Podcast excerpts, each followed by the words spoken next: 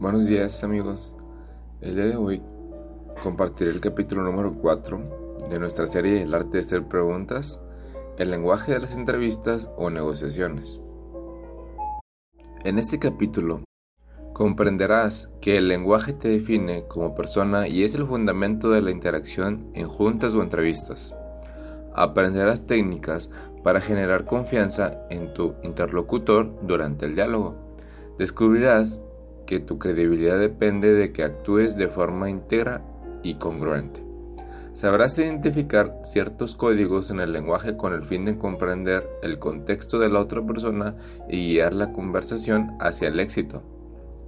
Sabrás si eres una persona que informa o persuade a sus entrevistas. Conocerás los principios para ser una persona persuasiva. Uno de los médicos que tiene la mente para comunicarse con el mundo exterior es el lenguaje, el cual, como hemos visto en capítulos anteriores, tiene un componente particular en cada individuo. El lenguaje construye a las personas, las define, les da un perfil. Cualquier cosa que dices, en el fondo, es una creación mental y esta procede a la creación física. Así lo dijo alguna vez Walt Disney. Todo lo que un hombre se imagina se puede crear. Al describir con palabras un hecho, estás generando una imagen mental de ese evento, que al ser un producto creado por el diálogo, también puede ser transformado. Tú y la conversación están influidos por las historias registradas en tu mente con eventos anteriores de características similares. El filósofo alemán Martin Heidegger afirmaba, no entendemos a la persona, solo interpretamos lo que dice. Es decir, nuestra vida es una interpretación de lo que hemos dejado ver a los demás a través de nuestro lenguaje. Las entrevistas son un intercambio de intercepciones o interpretaciones. No vivimos la vida como es, sino como la vemos. Durante una entrevista, entrevistador y entrevistado perciben de inmediato, por la dinámica del diálogo, las posturas y actitudes de la contraparte y con base en ello toman su posición de apertura o bloqueo, y eso es interpretativo. La vida es una interpretación de la realidad. Tal como crees que tú y tu nombre son exactamente lo mismo porque en el tiempo te has identificado con ese nombre. Tus padres te asignaron un nombre y más adelante tú lo repetiste tantas veces hasta hoy que estás convencido de que tu nombre y tú son lo mismo. Aunque si hubieses nacido en Alemania y te llamaras Helmut, dirás lo mismo de ese nombre. Tu cerebro lo aprendió y te hace creer que ese nombre que pronuncias te pertenece. A través del lenguaje se crea la vida, así como el éxito o el fracaso con un cliente, con tu pareja o con tus relaciones familiares o interpersonales en general. Estamos todo el tiempo interactuando con otros seres humanos intentando convencer o que te convenzan de algo. El dominio del diálogo entonces es la clave para el éxito en tu vida ya sea profesional, personal e interpersonal. Lo anterior explica por qué algunas personas hacen un caos de sus vidas y otras, por el contrario, han alcanzado el éxito que esperaban. La interpretación que hicieron de su realidad definió las conductas que tuvieron durante toda su vida con otras personas. Se dice que la amistad entre Bill Gates y Warren Buffett, uno de los hombres más ricos del mundo de las inversiones, no llevó más que una junta en la que coincidieron y hoy son muy amigos. Hacen negocios juntos y mantienen una amistad como si se hubiesen conocido en la secundaria.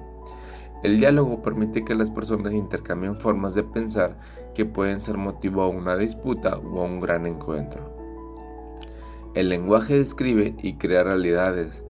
Por eso es necesario que estés atento al tipo de lenguaje que utilizas en tus diálogos reactivos o proactivos, y el tipo de preguntas que regularmente formulas en cada entrevista, ya que de eso depende tu realización. Rafael Echeverría, destacado especialista de la dinámica conversacional en la familia y en los negocios, comenta, no podemos entender al humano sino a través del diálogo. La palabra nos crea y nos define ante los demás. La antología del lenguaje estudia precisamente al ser con base en el lenguaje. Por ello es tan importante el capítulo anterior para que comprendas tu lenguaje, si tu lenguaje es reactivo o proactivo, ya que el resultado de ambos es diametralmente distinto. Debes partir de la convicción de que las entrevistas son procesos conversacionales construidos a partir del diálogo. Tus palabras te describen o descubren tu forma de pensar, así como tu modelo reactivo o proactivo de proceder durante el proceso. Esto significa que toda interacción con el otro ser humano siempre será producto del tipo de lenguaje que uses. El lenguaje y negociación. El lenguaje es un elemento indispensable para el éxito de cualquier interacción humana y, por tanto, de una negociación en la relación familiar, con tus amigos y en tu vida de negocios, en tus juntas de trabajo. En su libro Antología del Lenguaje de Rafael Echeverría comparte el siguiente principio. El nivel conversacional define el nivel de una interrelación. De ahí la necesidad de aprender a interpretar la manera correcta las conductas en tus entrevistas, ya que eso dependerá de tu éxito en los negocios. La forma en cómo interpretas lo que dice, lo que hace, la contraparte será determinante para tu éxito en la vida personal y profesional. Dado que las personas se dan a conocer ante los demás por medio del diálogo, los demás pueden deducir qué tipo de persona eres y cómo piensas a través de la forma en que te comunicas con ellos. Dicho de otra forma, los demás te leen. ¿Te ha sucedido alguna vez haber prescindido de los servicios de un profesional solo por la forma inapropiada, según tú, en que se manejó contigo. ¿Cuántos abogados, médicos, políticos o equipos de trabajo has juzgado por el manejo inadecuado del diálogo? Seguramente han sido varios en tu vida. Eso también puede sucederte a ti. La historia de lo que sucedió en una negociación o en una conversación con tu pareja está intrínseca en el lenguaje y generalmente va acompañada de cierta larga emocional o por una interpretación subjetiva. Un cliente puede definir cómo es un vendedor solo por el lenguaje que, éste utilizó durante una conversación. Lo mismo le sucede a un líder a quien se le reconoce por cuán profundo es en su análisis y en la solución de problemas. Todo ello construye una relación de confianza o la elimina de tajo, independientemente del contenido. Tarde o temprano se sabrá quién está detrás de lo que dice. En el diálogo tus palabras expresan lo que piensas y cómo lo piensas. No te puedes esconder. En conclusión, el tipo de lenguaje que usas es la clave fundamental para tener éxito que estás teniendo en tus juntas o negociaciones actuales en tu vida financiera y en tu trabajo. Si a lo anterior agregamos la transformación que ha tenido el lenguaje provocado por la tecnología, la Internet, Facebook o Twitter, el proceso de la comunicación para convencer a la otra persona se ha vuelto cada día más complejo, aún tomando en cuenta que se han acortado las distancias con este avance tecnológico. ¿Usas lenguaje persuasivo o eres informador? Seguramente te habrás preguntado más de una vez cuáles son los elementos que influyen sobre una persona para que se cierre un negocio en una entrevista. También cuáles son las preguntas que formulas de cierta manera te las rechazan, pero si las presentas de otra forma te las aceptan. El secreto es que tú descubras si eres una persona persuasiva que sabe influir en los demás o eres una persona que crees que con dar solo datos e información convences a la contraparte. Estudios realizados sobre persuasión muestran que existen varias formas de persuadir a las personas para que tú obtengas lo que quieres y no termines solo informado informando al entrevistado. Existen varios tipos que quiero compartir contigo para que analices cuál de ellos aplicas e incorporas lo que aún no. Una vez que domines estos principios, tú puedes de convicción, tu poder de convicción aumentará y no tendrás que coaccionar todo el tiempo para que la persona acepte tu punto de vista. El principio número uno es ganar-ganar. El principio de pensar en el beneficio de la otra persona y no solo en el tuyo tendrá en general un resultado positivo. Las otras personas perciben si tú buscas tus intereses personales o los de ellas. El principio de reciprocidad comienza a surgir cuando tú actúas de esa manera. Piensa en cuántas oportunidades alguien te ha hecho un favor y recuerda que has sentido por esa persona.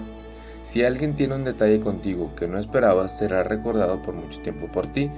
Cuando alguien hace algo por ti incondicionalmente, con seguridad te tendrás o te sentirás obligado a hacer lo mismo por esa persona algún día. La típica expresión, te debo una. Expresa a tu mejor amigo o amiga y reflexiona si no, si no existe un interés por apoyar o ayudar si lo necesita, ya que tú sabes que él o ella harán lo mismo por ti. Este principio en tu mente crea un sentido de interdependencia con la otra persona. En una entrevista es exactamente igual. Si la contraparte siente tu actitud, tu intención de ayuda, apoyo y comprensión o colaboración para resolver su problema, obtendrás más resultados que empujando tus ideas. Por ello, la intención es más importante que lo que dices, recuérdalo. Eso lo leen en tus ojos, en tu tono de voz, en tu postura física y en la conformación de tus preguntas y sustento de tus posiciones. La actitud de ganar-ganar encierra un enorme poder de persuasión.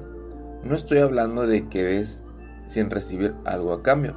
Estoy diciendo que te corresponde a ti primero dar en el primer paso. En el mundo comercial, la reciprocidad observa con más frecuencia en las estrategias del marketing digital.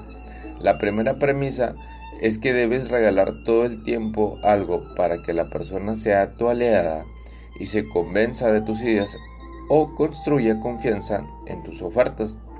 La actitud de ganar-ganar que encierra la reciprocidad envolverá tu propuesta principal de un halo de apertura que hará que la otra persona te escuche con intención de comprenderte y no solo de hacer un juicio, que surge frecuentemente en las conductas de inflexibilidad.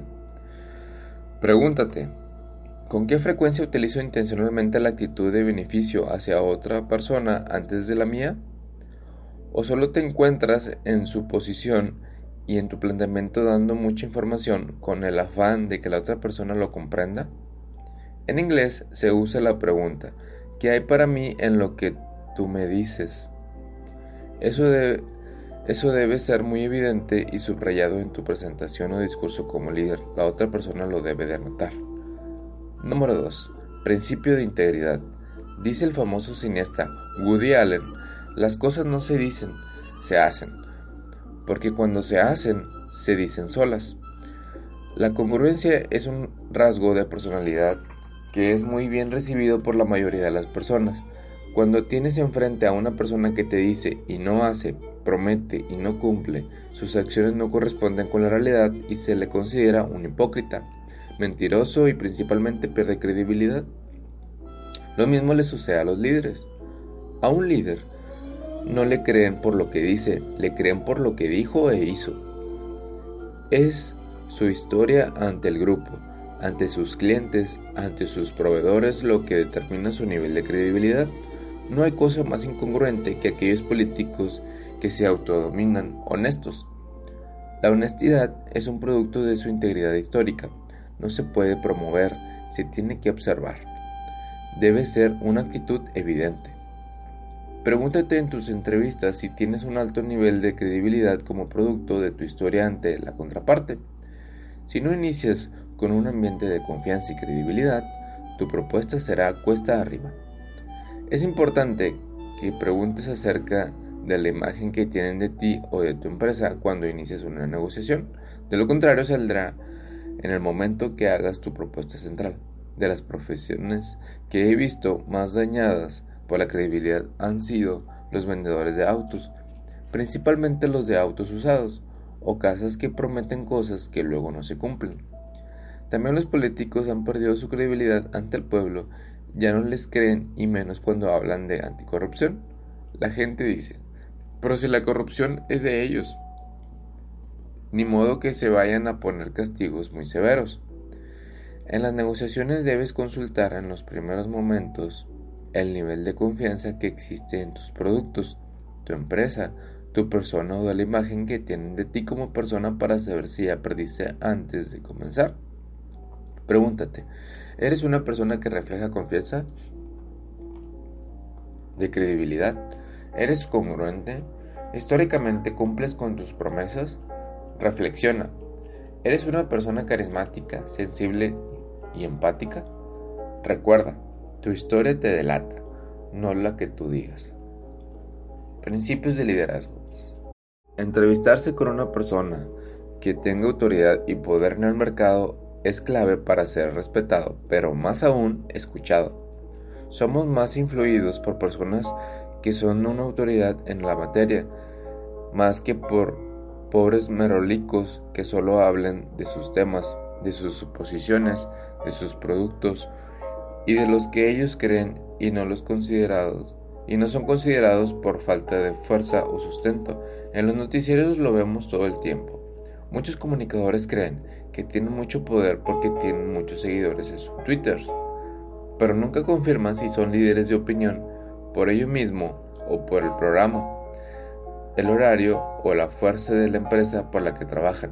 La mayoría de los comunicadores, cuando los retiran de esas empresas, pierden casi todos sus seguidores en corto tiempo.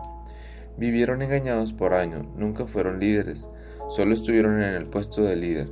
Solo les sirvió para su ego, pero no les sirvió para tener continuidad al salir de ese programa. Les quitan el micrófono y no son nadie, ya que nunca se preocuparon por confirmar si ellos eran los que hacían el programa o el programa los hizo a ellos. En una entrevista de negociación es necesario que confirmes la fuerza que tiene tu empresa en ellos. ¿Cuánta credibilidad personal reflejas? ¿Qué posibilidades tienes? ¿Cuánta credibilidad tiene tu gente en ti como líder para aceptar tus ideas? Muchos reporteros no son escuchados por sus entrevistados porque no tienen un liderazgo reconocido en el medio. Solo son simples preguntadores de temas cargados de obviedad. Pregúntate, ¿cómo eres visto en tu propuesta? ¿Te respetan? ¿Tienes influencia? Tienes el poder en la decisión final. Debes investigarlo aunque no te guste lo que descubres. Principio de riesgo. La idea de una posible pérdida puede ser muy limitante en tu planteamiento, ya sea como líder o como negociador. Si tienes miedo a perder seguramente el nivel de riesgo que correrás será menor. Estas personas se sienten más seguras con el pensamiento de una posible pérdida y se protegen, van paso a paso. En el mundo del consumo este principio se aplica. Cómprelo ahora porque ya no habrá otra promoción como esta. Pareciera que te está diciendo que ya no habrá ese producto o esa promoción nunca más en toda la vida. Mucha gente reacciona a ese sentido de pérdida y compra. Si tienes mentalidad de abundancia, te arriesgarás a ganar para obtener lo máximo que puedas de la negociación. De lo contrario dirás, bueno, por lo menos no dieron parte del proyecto y no perdimos todo. Estos negociadores miedosos deben curar el dolor de la sensación de pérdida. Los líderes que se arriesgan en el mercado y luego van resolviendo los problemas en el camino son más exitosos que aquellos que esperan que las condiciones cambien. Este elemento es clave de la persuasión. La gente lo percibe con facilidad en tu lenguaje y conductas ante las personas que tienes enfrente. Pregúntate, ¿eres una persona arriesgada o eres una persona cautelosa? ¿Te la juegas todo el tiempo o buscas perder lo menos posible? De ello depende tu capacidad de persuadir o de presentar pequeños pasos de la solución total. Te anticipo que se te nota si estás atemorizado o no lo puedes ocultar. El principio número 5 es la primera impresión. ¿Cuántas buenas primeras impresiones puedes dar? ¿Solo una? Y esa es muy importante. Necesitas conocer que hay una relación directa entre la arrogancia y el sentido de protección y defensa durante sus entrevistas. ¿Eres defensivo o eres una persona que confía en sus instintos y en los de la contraparte? ¿Pones cara de póker o te abres ante las personas con confianza? ¿Eres una persona que mantiene la calma y no ataca como reactivo? Pierdes los estribos fácilmente y te cuesta aceptar una respuesta negativa sin tomarla personalmente. Si te tomas las cosas personales seguramente eres reactivo, defensivo, inflexible y poco considerado. Te sudan las manos, te pones ansioso y levantas la voz o te quedas callado. Pregúntate si eres carismático, si caes bien, si eres simpático o si te cuesta conectar con las personas. Para persuadir necesitas tener la calma y no, y no actuar defensivo, de lo contrario no serás aceptado, aun si tienes la mejor propuesta. Necesitas construir confianza. Si caes pesado, perdiste la partida antes de jugarla. En resumen, para influir en las personas debes reflexionar en los puntos. Debes confiar en estos cinco puntos que te acabo de dar. Debes ejercitarlos todo el tiempo. No significa ceder sino influir. Pero la influencia se inicia con el punto de vista de la otra persona. De lo contrario, tendrás un boicot silencioso del que nunca te, enteras durante la entrevista, sino cuando sales de ella. Ten cuidado de que la contraparte no esté usando este método y tú seas influido por desconocer estos principios de influencia y persuasión durante tus juntas de trabajo o tus entrevistas. Si eres político, aún más debes incorporarlo en tus mensajes. Estudialos y practícalos todo el tiempo. Consejos. Recuerda que la gente sabe quién eres y cómo piensas por la forma en que te comunicas. Ten presente que la congruencia es un factor determinante para el éxito en una negociación. Reflexiona acerca de lo que vas a prometer, pues no habrá congruencia en tus actos hasta que te comprometas con lo que ofreces. Considera que en un diálogo siempre participa tu capacidad de persuasión. Debes aprender a influir y persuadir o para persuadir, de lo contrario tendrás que imponer de ahí y perderás tus negociaciones. Considera que los estilos de pensamiento y sus respectivos lenguajes son diferentes y que debes aprender a convivir con ellos. Revisa tus cinco principios de persuasión con frecuencia, ya que te ayudarán a ser más exitoso de lo que hoy eres. Tareas.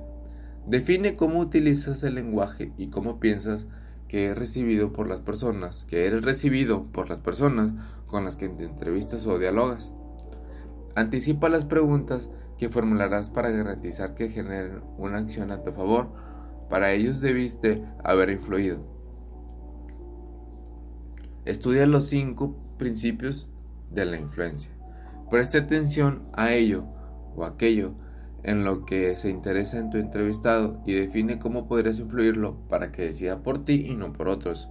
Ejercita los cinco principios, toma conciencia de ellos y de la influencia que tienen en tus resultados.